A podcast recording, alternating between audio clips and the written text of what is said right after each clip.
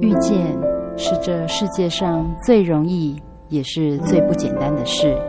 因为能够在人海当中搭起缘分的桥梁，是多么的得来不易。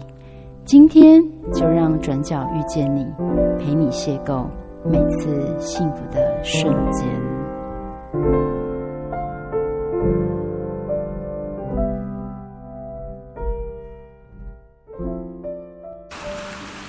这只小船即将载着你来回于古典与现代的两岸。古典小说隐藏珍贵的智慧，现代传奇流淌动人的情怀，台湾歌谣谱出生命的乐章，学习与成长。尽在转角遇见你之宝岛少年游。我是文学摆渡人杨逸晨，我是文学求知者侯以梅，我是文学倾听者 Simon。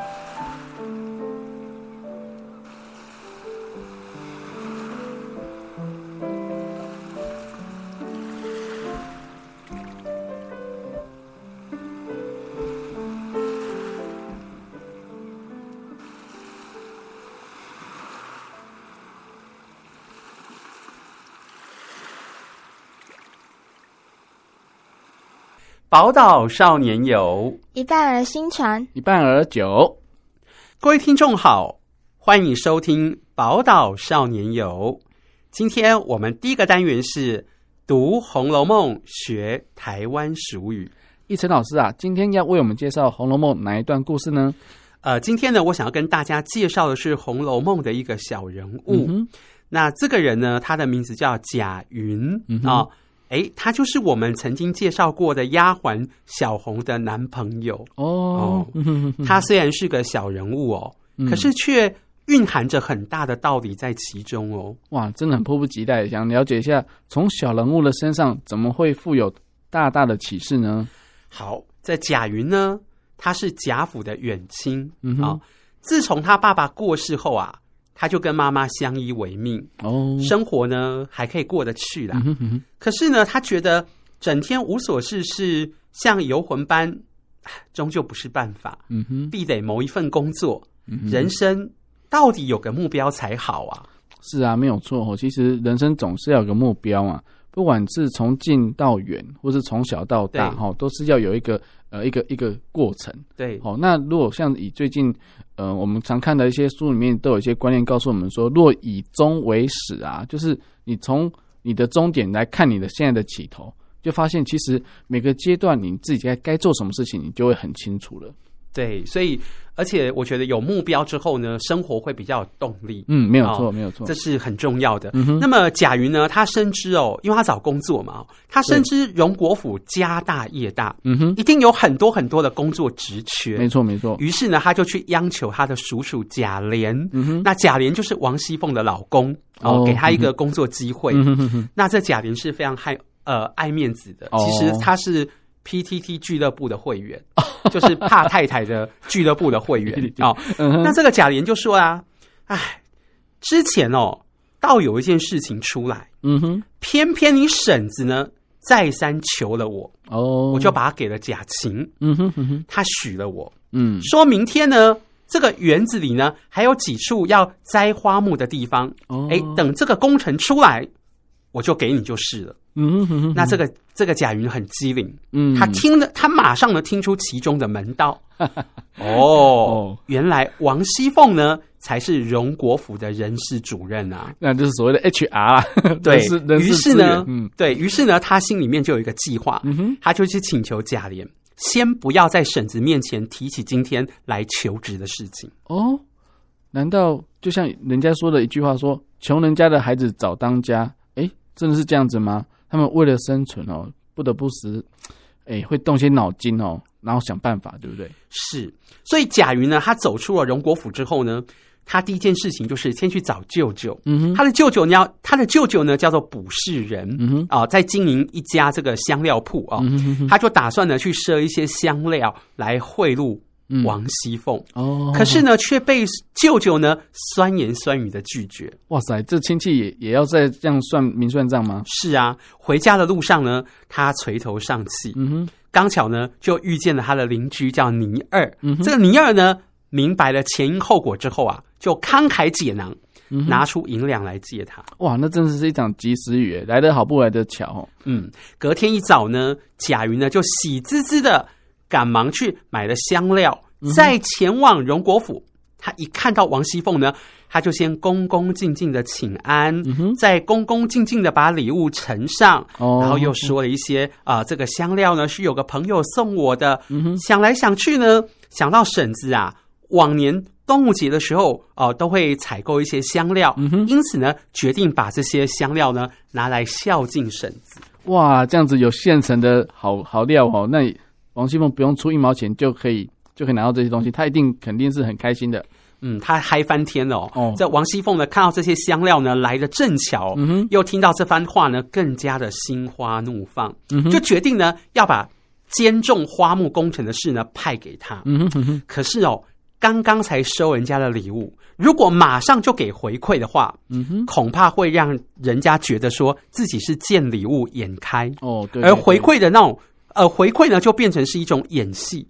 不是真心了。哇，王熙凤果然不是不愧是大管家哦，嗯分非常了解人性啊。对呀、因此呢，他先把派遣工作的事呢隐瞒不提，嗯哼，然后随口呢就说了几句闲话，就往贾母那里去了。哦哦，嗯哼那又过了一天呢，贾云呢又再次上门了。嗯哼，那王熙凤就说了：“云儿，你竟有胆子在我的眼前弄鬼啊！哇，那就是代表说她发现她在耍小手段啊了、是，难怪呢，你送东西给我，原来你有事求我。昨天你叔叔才告诉我说你去求他呢。”哇塞，那这样贾云不是很尴尬了吗？错，他太机灵了。嗯哼，贾云认为呢，好啊，求职的事情既然已经被说开了，嗯，那不嗯如直接开口相求。是啊，打开天天，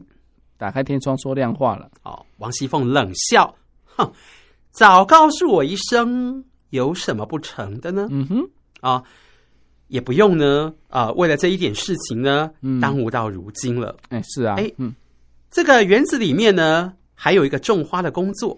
嗯哼，我一时呢想不出一个人来，哦你早来不就早完了吗？是啊，哎是，啊，话锋又一转。嗯这个种花的工作啊，我看着也不适合你。嗯哼，这样好了，等明年正月里烟花灯烛那个大事情下来的时候，嗯我再派给你吧。哇，糟糕，那个工作没了、这到别到嘴边的肉也也就没了。哦，不不不不不，重点来了，嗯哼，贾云怎么可能这样放过嘴边肉呢？哦，他见机不可失，嗯马上就说：“好婶子，先把这个派了我吧。嗯果然这个办得好呢，再派我那个。哎，这就是我们今天要介绍的台湾俗语哦。这一句叫做‘杂教载秋’，不如一教载秋。哇，杂教载秋不如一教载秋。哎、奕晨老师啊，这句俗语要怎么解释呢？这句俗语呢，在提醒人啊嗯，杂教载秋。”哦，十只鸟在树上，嗯哼，与其怀着通通到手的盼望，嗯哼，那是不切实际的。是、啊，不如呢，一教载秋。哦，好好把握在手里的这一支才是实在的。嗯哼哼哼，那么贾云的家境呢，并不如荣国府那般的优渥，嗯所以养成他务实的性格，嗯哼他明白匮乏的感觉，嗯哼哼，也才会积极的努力去追求。哦所以呢，他说呢，啊，这个这个婶婶呃，这个婶娘啊，你先把栽花种木的事情派给我，嗯如果我这个事情做得好的话，明年那个。灯火的事情啊、那个呃，那个灯呃，那个灯火的事情呢，嗯再派给我，这个就是杂教在秋啊，嗯哼不哼如哼一教在秋。哇，真的哎诶，我觉得说，其实诶，这个贾云他他非常的懂得这个诶人事的这种运作哦，嗯就代表说他也希望能够借由他这个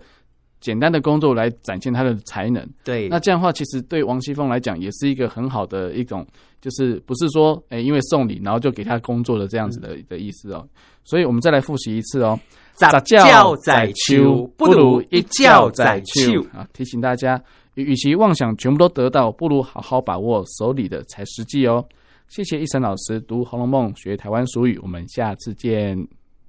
接下来我们要进行的单元是在校园里摆设瞎掰旧货摊。嗯，以雷，还记得我上回讲的行销手法连结认同吗？嗯，记得。业务员的故事呢，所点出的主旨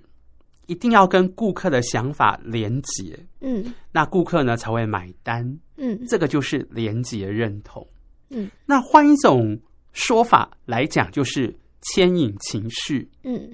呃，顾客的情绪被你牵引之后，他就可能会把钱掏出来了。嗯，这个我相信。就像呃，我们在通勤的时候，我们坐在、嗯呃车子里面等红绿灯嘛，对，就有那种九十几秒很久很久的红绿灯，是，然后就会有就是阿嬷，然后嗯哼戴着那种像斗笠，然后对，斗笠，然后穿的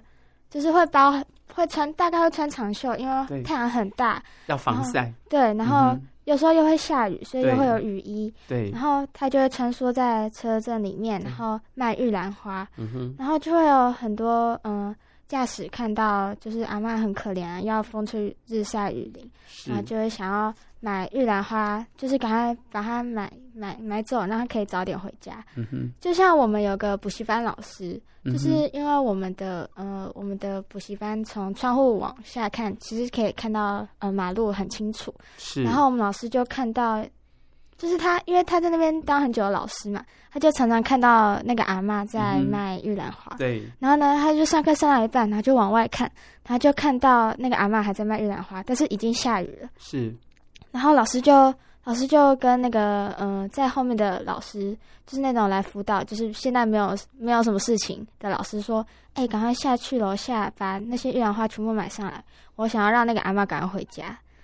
嗯，这个故事哦，你你举的这个例子，呃，我当然是对于这个老师的爱心，嗯哦，同理心、同情心，我非常赞赏。不过呢，呃，站在我自己本身也是一个老师的立场来讲的话，嗯我觉得他现在在上课，怎么还很不去还会去注意到外面街头有人在卖玉兰花？那换另外一个角度讲来说，是不是他这样感觉上好像没有很认真在上 课？没有很专心。哦，对，嗯所以呃，当然他的爱心是很值得肯定的，但是嗯我还是觉得说，上课的时候我们还是要好好的上 课，这才是比较重要的哦。对好，所以说呢，呃，我们一定要先有情绪，嗯有了情绪才会有行动，嗯，就好像父母亲，他一定要先有情绪。才会有行动去打小孩、 去骂小 孩，这是一样的哦。好，那上次呢，我提到《红楼梦》这个小说哦，嗯，那《红楼梦》的第三十九回呢，嗯呃，写到刘姥姥讲了一个小女孩抽柴火的故事，嗯，你还记得吗？记得啊。但是在马厩失火之后，贾母就说：“哦，不要再讲这个事情了。对，可是呢，贾宝玉呢打破砂锅问到底。嗯你知道为什么贾宝玉打破砂锅问到底吗？”不知因道为刘姥姥说，来抽柴火的是一个水灵灵的小女孩。如 果如果刘姥姥讲的是说，来抽柴火是一个小男孩， 他就不那理贾他宝玉了就不理他了，因为贾宝玉最喜欢女生， 对他的口头禅就是。男生是泥巴做的，我见到男生觉得浊臭逼人；可是女生呢是他自己是男生水做的，我看到女生就觉得神清气爽哦。所以重点在于说，偷柴火的人是个小女孩，所以她才会打破砂锅问到底。嗯，那刘姥姥呢，还是把这个故事哦，呃，掰完了。在贾母离开之后哦，还是把这个故事呢给掰完了。哦，我也好想要听下去。嗯，原来呢，那个偷抽柴火的小女孩呢，嗯，她其实不是人，她是个她是鬼魂哦哦，她的本名叫做明玉。嗯十七岁的时候呢，因为生了一场重病，嗯死掉了。哦，哦那因为她是个千金小姐，嗯，她爸妈呢就帮她盖了一间庙，还帮她塑了金身，供人膜拜。嗯后来呢，那一座庙啊，年久失修，嗯，有一天呢，啊、就垮了。那这位名誉小姐呢，她失去了可以遮风避雨还有躲阳的地方，嗯在天冷的时候呢，她就跑来刘姥姥家嗯偷抽柴火，为了要御寒。啊，好可怜的女孩哦，这算是红颜薄命吗？好想帮她盖一座庙，让她不要再流浪了。所以呢，你的情绪呢就被牵引了，嗯你跟贾宝玉是一样了。贾宝玉呢，他听了这个故事之后呢，他马上入戏太深，嗯哦，他就向刘姥姥打听说：“哎，姥姥，那一座庙在什么地方啊？”哦嗯，那刘姥姥呢，就跟他湖州了一个地方哦。嗯当天晚上呢，贾宝玉回到房里之后呢，盘算了一整夜。你嗯看哦，他盘算了一整夜。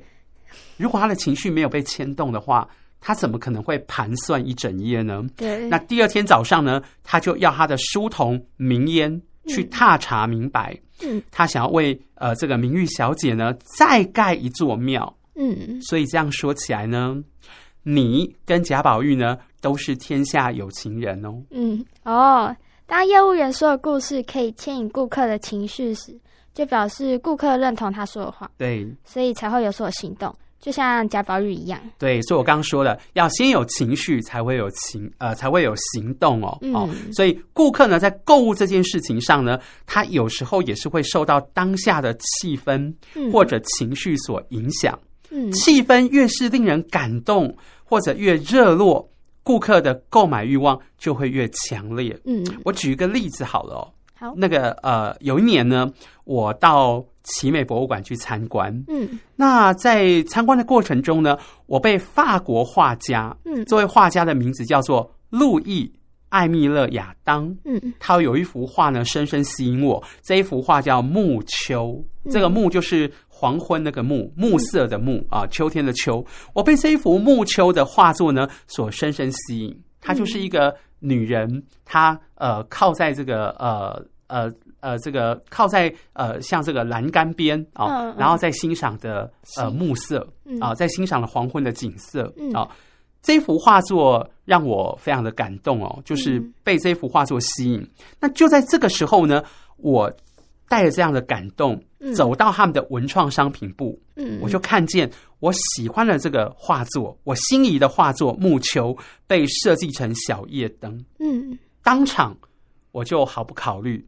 买下来了。嗯， 对，一场老师我也有这样的经验。嗯哼，就是有一次啊，我跟家人一起去一零一，对，就一零一有一层楼，就是可以去，可以我记得是八十五楼嘛，就可以往下看，可以看到，就可以看很远，我不太知道那个范围。对，然后我在上面的时候，其实就看很久，因为每个房子啊、人啊都变得很小很小，然后就会觉得哇，好壮观，就感觉自己在一个很高的地方可以看整个，就那种就壮观的感觉。俯瞰芸芸众生的对感觉，对对，那种感觉。嗯哼，然后呢，就到看完之后，就到楼下也是去那种商品部，对，然后就看到好多好多一零一有关的那个呃商品，就有那种吊饰啊，钥匙圈也有，然后还有嗯我觉得最最酷也是最好笑的是有一个保特瓶，嗯哼，那个保特瓶是一零一的形状，对它是一整个立体的，一零一这样一层一层，就是一整个就是一零一，然后还有上面的避雷针，然后就觉得哇好可爱，但问题是明明就只是保特瓶里面装水，对然后我还是买了， 一个冲动就是明明那个保特瓶去呃去 Seven Eleven 啊或者是其他地方买只要十几块，然后结果有了一零的造型就突然变成哦五十几这样子，但我还嗯是买了。对，所以这个就是表示你呃被一零一啊所牵动了，对被这一栋建筑物所牵动了，你的情绪被它牵动了，所以你就 会掏买了一钱瓶出来水买。对，啊，其实它是一瓶水，像故宫博物院啊、呃它的文创商品也是如此。对，哦那好这样说来，您今天要为我们介绍的这篇《瞎掰旧货摊》的故事，是不是就跟牵引情绪有关呢？对我今天呢要介绍这篇故事呢，叫做《黄铜小香炉》。嗯呃，这算是一篇嗯嗯都会的爱情故事吧？哦，嗯嗯它的主角呢是一个叫做小玲的女孩，她嗯是一个上班族。嗯他在公司呢，常常因为业务而被主管咆哮或者挑剔。嗯那回家的捷运上呢，又被色狼性骚扰。嗯呃，对于这些呢，他都不敢吭声，嗯只是默默的承受。他这样懦弱的个性呢，也让他在感情路上呢伤痕累累。啊，那么小林的处境跟这个黄铜小香炉有什么关系啊？呃，黄铜小香炉是什么东西呢？它是一种法器，嗯也就是做法用的神器。嗯借着它的魔力，可以让施暴者或者大坏蛋得到应该有的报应哦。哦，所以小林想要借由这个黄铜小香炉来向他的主管啊，呃捷运色狼啊，还有前男友进行报复吗？对，没错。哇，那这样很刺激耶！他有成功吗？他有成功吗？我想这是很多的读者哦，包括听众朋友也是，一定都很想知道他到底有没有成功。嗯呃，他会有几次成功，嗯可是最后呢，却大大的失败。哦而这个过程中呢，是超乎一般人的想象。嗯作者郑中贤老师呢，巧妙的带出他所要表达的主旨。不过这个跟牵引情绪的行销技巧有什么关系啊？当然有关系，因为呢，有个失恋的女孩，嗯她来到夏志祥的旧货摊，嗯，要购买做法用的神器，来报复、呃这个劈腿的男朋友。嗯那这时候呢，夏志祥就拿起黄铜小香炉，嗯说起了小林的故事喽。嗯哦，当他把故事说完，那个失恋的女孩，她的情绪也被牵动了，嗯便买下了黄铜小香炉。嗯嗯可是她买它不是要去报复哦，嗯她买这个黄铜小香炉的目的是啊，她说这个小香炉呢可以提醒她，不需要把生命浪费在没有寄望的人身上。嗯嗯嗯，其实呢，我觉得一段感情结束了，嗯就好好的转身离开，嗯报复对方，这等于呢是否定自己的眼光嗯，对，啊、就是我自己当初眼睛没有睁亮嘛，才会跟这种人谈恋爱嘛，对，哦，所以你分手之后，你去报复对方，去责备对方，到处讲对方的坏话，其实这个都在否定自己曾经的眼光。嗯，所以我认为呢，分手之后就好好的转身离开。嗯另外呢，报复呢只是会让对方觉得离开你是正确的，嗯，哎因为你是个恐怖情人。对，如果你不要报复的话，那么曾经有过那段美好的回忆，嗯还会长存在彼此的心中。嗯，如果对这个人是你真正爱过的人，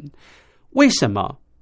不能在一起？分手了，你就一定要毁掉对方呢？嗯那我觉得这不是一个谈恋爱应该有的态度。嗯，我知道了。这个故事其实是勉励这个失恋的女孩要放过自己。对，放过对方其实就是放过自己。嗯那故事行销的是爱，而放过自己就是爱。嗯，谢谢一晨老师。在校园里摆设下班旧货摊的单元，我们下次见。接下来我们要进行的单元是藏在《世说新语》里的智慧。一晨老师，今天要跟我们分享《世说新语》里的哪个故事呢？嗯，随着社会的进步哦，嗯现在呢，大家对于性别平等也越来越重视了。嗯那也期盼，因为对这样议题的重视，嗯让本身的生理性别跟心理性别不同的人，嗯也嗯就是过去被人取笑是呃娘娘腔或者是男人婆的人，嗯能免于再受到伤害，嗯悲剧。不再发生。老师，什么是生理性别和心理性别不同啊？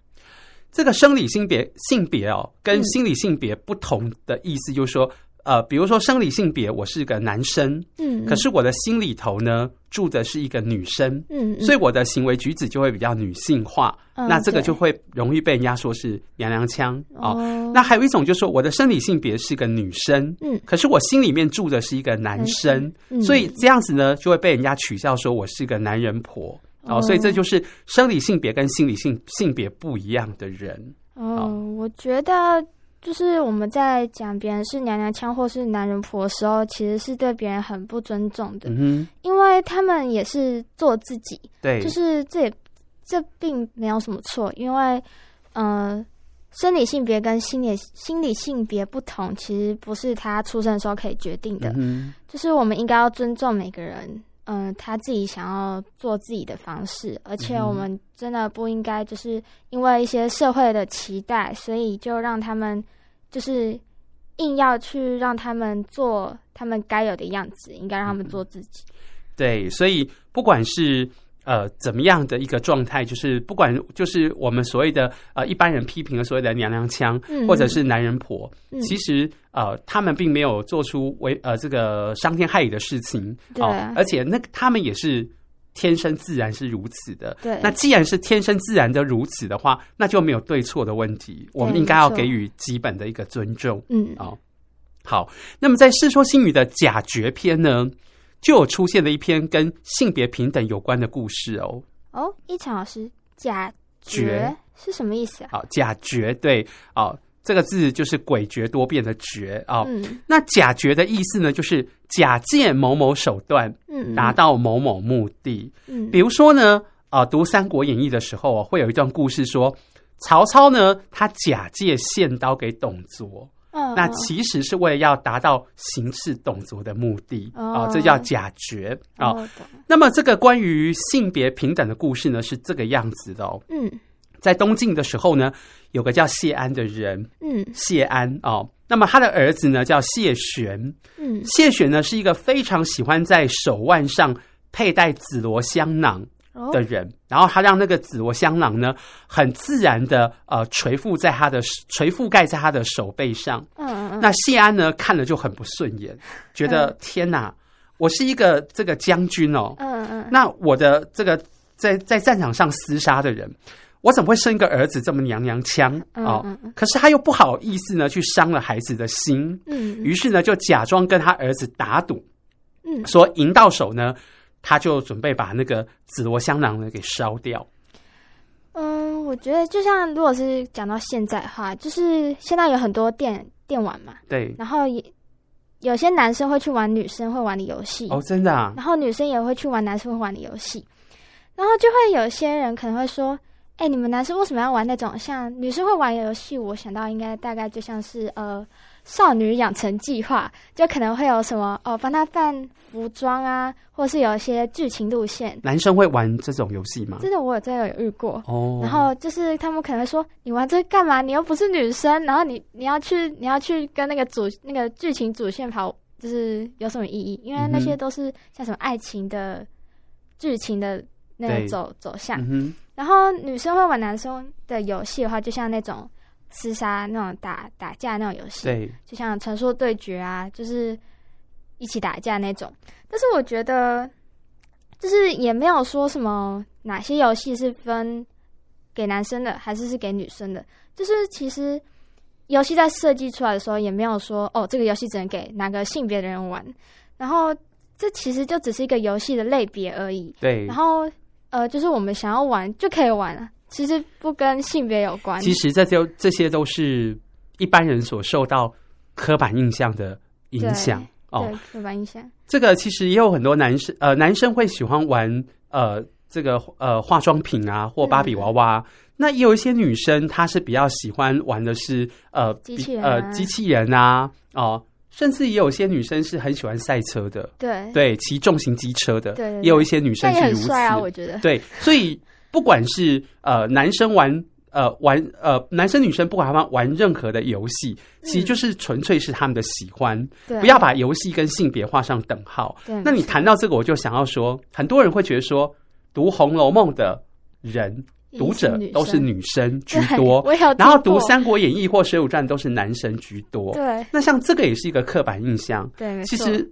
曹雪芹他没有说《红楼梦》是为女性而写的，对呃呃，应该说他没有说《红楼梦》是为女性读者而写的，对《红楼梦》是写了很多女生没有错，对，可是 他是他没有说这本书是我写来给女性读者看没的。有这样写，不管你是男生或女生都，可以你有兴趣你都可以阅读。对，那么《三国演义》跟《水浒传》也是如此嗯嗯哦，就是呃，女性的读者喜欢《三国演义》《水浒传》的人也都可以进来阅读。对好。老师，那如果就是我们刚才讲游戏的地方嘛，那老师有类似的故事可以跟我们分享？嗯，有的，像我呢有一个朋友呢叫 Amy 哦，嗯嗯他就告诉我说，他的儿子呢，阿威嗯从小就是一个个性非常温和，嗯，然后说话呢总是慢慢的，呃，哦举手投足呢一点都不粗鲁，啊斯文类型，，对，然后是个呢不给爸妈添麻烦的男孩那很好啊，哦，这个。好像男孩都很会给爸妈添麻 烦，哦，对，所以呢，这个阿威呢，他最期待的事情就是到堂妹家去玩，嗯，因为他的堂妹叫阿秀，嗯阿秀有好多好多华美的芭比娃娃，哦，阿威呢喜欢跟堂妹拿着各种花样的碎布，嗯然后思索着呢如何把呃这些碎布呢去剪裁跟配色，嗯，才能够设计出适合每一个芭比娃娃的礼服。哎、我觉得会设计女装的男生，就是或者是知道怎么帮女生化妆啊、嗯哼彩妆，或者是帮女生设计发型的男生，是很多女生会喜欢的，哦，为什么呢？因为有一句话叫做“女为悦己者容”。，对，那这类型的男生就可以从男生会喜欢的角度去帮女生做一些呃造型上的改变或者是建议，这样子就会可以得到自己心仪男生的喜欢。嗯，对，像我呢，就常看见现在的百货公司的化妆品专柜哦，嗯嗯已，经不再像过去一样只有柜姐。对、哦、我我曾经说过，现在还有柜哥对，哦。那么其实有些女孩，有些女顾客哦，嗯她们是蛮喜欢呃，让这个贵哥来帮他们呃画眉毛或者是涂胭脂的，因为贵哥总能够用男人的角度出发，嗯来为女人彩妆，嗯画出男人欣赏的样式。嗯嗯嗯对，所以话说回来呢，这个阿威呢，跟他的堂妹阿秀呢，也会发挥想象力哦哦。那为芭比娃娃呢编出很多很多精彩的故事，他们就会嗯玩起了微秀小剧场哦。那阿威的婶婶呢，她总是忠实的观众，嗯往往呢看得入戏太深，有时候还忘了正事呢。哇，我真的很佩服阿威，他对于芭比娃娃不是只有停留就是哦喜欢玩就是那种呃扮家家酒，对而是已经进入更高层次，像设计衣服或者是编剧了。对，可见阿威呢在这方面是很有潜力的哦。嗯嗯那有一次呢，呃，他的婶婶呢就带他们去逛百货公司，嗯嗯，阿威呢在芭比娃娃的专卖店呃面前呢，对着每一个芭比娃娃的发型跟服装的品头论足。哦哇，他的婶婶呢跟阿秀呢，听得忍不住点头称赞呢。连我都想要称赞了。哦，这个婶婶呢看到阿威这么喜欢芭比娃娃，嗯，于是呢就让他挑，呃，就于是呢就让他自己挑一个，嗯嗯嗯，要送给他当做生日礼物。哇，那阿威呢非常的开心，对他终于有了一个属于自己的芭比娃娃。嗯，在回家的路上呢，他就跟他的堂妹阿秀呢，热切的聊着呃新编的剧本。嗯嗯那这些事情呢，都是我的朋友呃 Amy 跟我讲的哦。嗯，当我的朋友 Amy 呢跟我说起阿威的这些事的时候呢，嗯哇，我不禁的为台湾即将出现另外一个吴继刚嗯而赞叹不已。嗯，可是呢，我的赞叹呢，没有多久就变成梦幻泡影了。啊，为什么啊发生什么事了？ Amy 说呢，有一次啊，她妹妹全家来到他们家玩，嗯，那就在大家闲聊的时候呢，他忽然的把儿子叫出来，嗯他说呢，呃，这个你把上回婶婶买送你的芭比娃娃拿出来啊，然后又没好气的说，吼，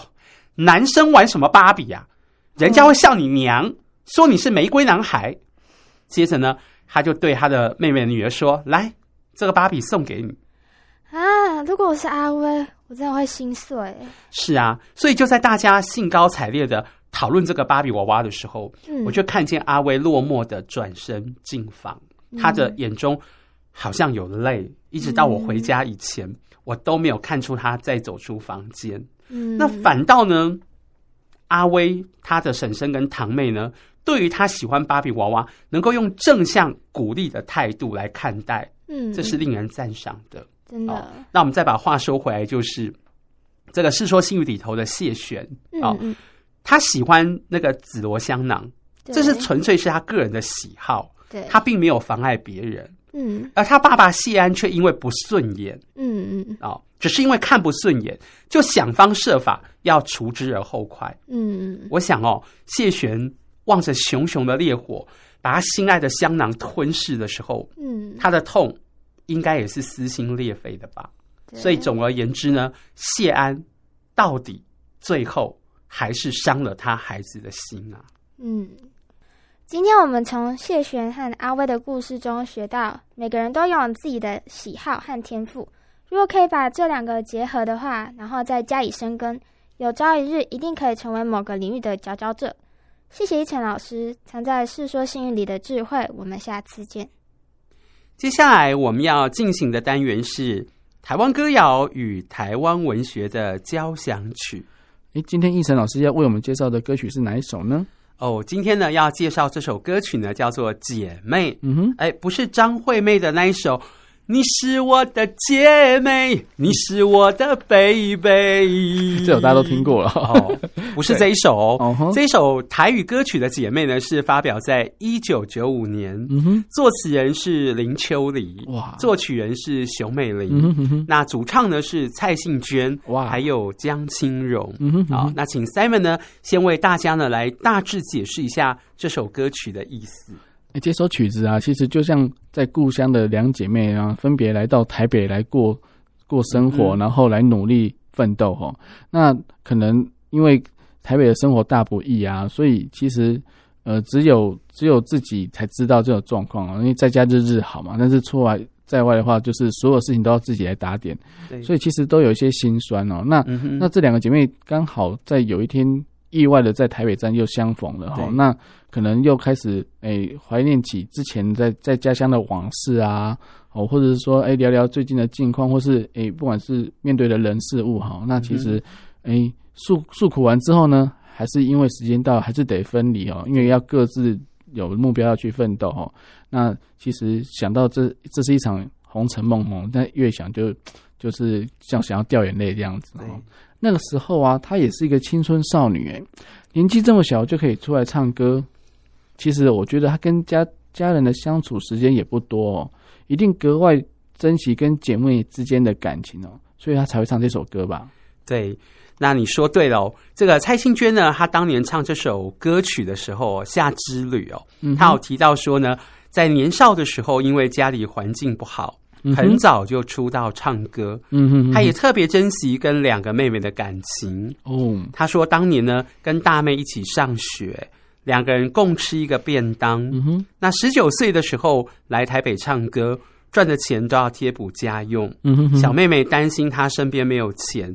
常把自己的零用钱偷偷塞在她的口袋里。 哇，真的很动人的手足之情呢。像其实像我，我跟我哥哥啊，其实嗯，有时候因为他念大学的时候是到台北念大学，对啊，我我是留在台南嘛，我还没有对还没有那时候还在高中啊，对，所以其实有时候他不管是大学或者是研究所的时候都对在台北了哈，所对以就暑假的时候我才肯去上去台北找他玩啊，啊，或者是等到我念大学的时候，哎，我也是去台北找他玩，那那时候就会。就是一种哎兄弟之间就不用讲太多哦，就是哎晚上去吃宵夜哦，或者是怎么样的，那就是就是在叙叙旧啊，他可以问问问我爸爸的状况啊，那我也问他他跟同学之间的的相处情况啊，所以不会因为相隔两地哦，然后兄弟之情就会慢慢的变淡。嗯哼，所以一晨老师啊，今天要介绍哪一部台湾文学来呼应这首《姐妹》呢？哦，我要来跟大家呢介绍的是一篇散文，嗯哼叫做《姐妹花》。哦这作者呢是黄春美。嗯哼，那这篇散文呢收录在她二零一七年出版的《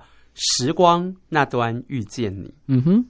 姐妹花，姐妹都美得像朵花，这真有意思啊！一晨老师可以跟我们说说看哦，这一篇的散文到底是写些什么呢？呃，这篇散文呢是作者在写呃他妈妈跟三姨啊、呃的这种姐妹情的故事哦。嗯哼，那大致，的内容是，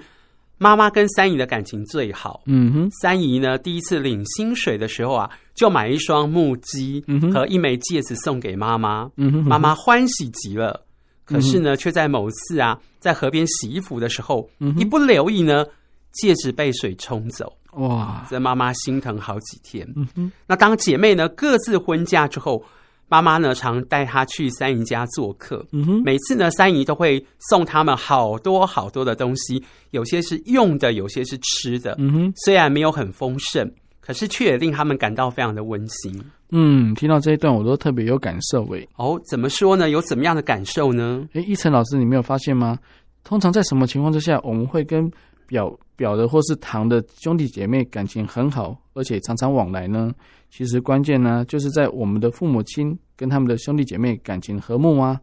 他们跟手足常常往来，我们当然而然就会跟那些表的或是堂的弟兄姐妹也会玩在一起啊。是是是，没错。哦像我妈呢，以前呢常会回娘家，嗯哼跟她的妹妹们叙旧。嗯哼哦嗯哼，那我就跟我的表弟表妹的感情很好，嗯还会嗯嗯呃去他们家住，嗯那他们呢也会来我们家住。哦，嗯那我们继续呢来聊聊这篇姐妹花。那作者呢又提到说，三姨知道妈妈很客气，嗯有一次呢就做了同款但不同色的衣服两件，嗯哼故意说丑的那一件要给妈妈，嗯哼而嗯漂亮的那一件要自己穿。嗯哼这其实是三姨的体贴，她要让妈妈呢放心的收下。嗯真的姐妹的相处真的是跟兄弟不太一样哎。如果是兄弟的话，有好吃好玩的，大部分都会抢第一嘛。像恐龙让梨的故事，我觉得那是太稀奇了哈，那一定是编的哈。像我跟我哥啊，其实有时候哎，在吃水果来讲好了。哎明明就是很酸很酸的凤梨哦，那他明明知道我我不喜欢吃很酸很酸的凤梨，因为他知道我怕酸。然后呢，他吃了一口之后呢，哦，因为他是哥哥嘛，他都会先抢着享用哦，所以他吃了一口之后呢，明明知道很酸，但是他的表情、他的眼神以及他鼓励我说：“哎、真的很甜啊，可以吃啊。”然后就觉得说：“哎，他难得一次让我吃，对不对？他不会只能等到他吃完之后才吃剩的再给我哦。所以他就跟我讲说：‘这个真的很甜，保证甜哦，世界甜那种，反正就是哎、台南会讲的那种台语话都世界丁呀，绝对不不来盆。’结果我吃了第一口之后，发现他完全是骗我的。”酸到不行，对，完全不行。然后我就觉得天哪、怎么会这样子？然后我不可能把它吐掉，因为这样是浪费食物啊。对对，所以我就觉得他怎么可以这样骗我？所以痛以后苦的吞下去。以后他讲话我要打折扣这样子。对，就有一次呢，换了另外一个东西，那那个苹果，对，就明明就是很甜，对，然后说这青苹果很酸，你不要吃，你怕酸你就不要吃，真的，我帮你吃好，全部都帮你帮你吃掉。然后呢，他就就一开始开始吃了，我就觉得很怀疑的看着他，然后想说，诶，吃到最后一片了，我说不行，我一定要试看看，怎么可以就这样子让是，都让哥吃完呢？对，我吃了那片之后，发现怎么那么甜，那么 美味，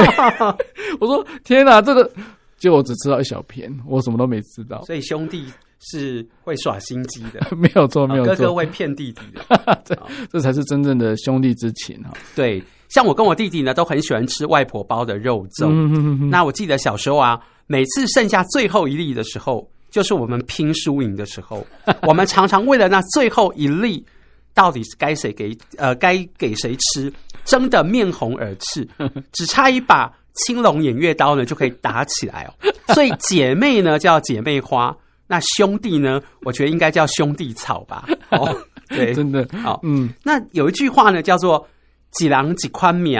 半点不由人”，就是一人一种命，嗯半点不由人，嗯这是真的哦。嗯嗯像作者的妈妈跟她的三姨呢，虽然是亲姐妹，嗯可是因为环境的波弄，使她跟三姨的命运呢大不同。嗯哼妈妈呢只受过三年的汉文教育，嗯哼识字不多，嗯哼，而三姨呢却一路的呃念上去，还成为小学老师。哦，嗯或许因为如此，三姨对妈妈总有一份疼惜之情呢。嗯嗯嗯好嗯嗯，所以啊，我觉得我特别喜欢这篇散文的最后一段哦，作者有写到说，母亲跟三姨教会的生命啊，许许多多的生活小片段，我不经意参与了，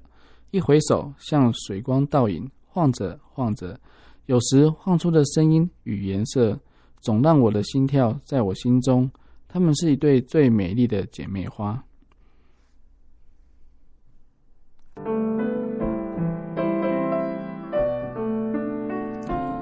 亲爱的朋友，感谢你收听今天的《宝岛少年游》，我是杨逸晨。在欣赏这首歌曲中，我们下次空中再会。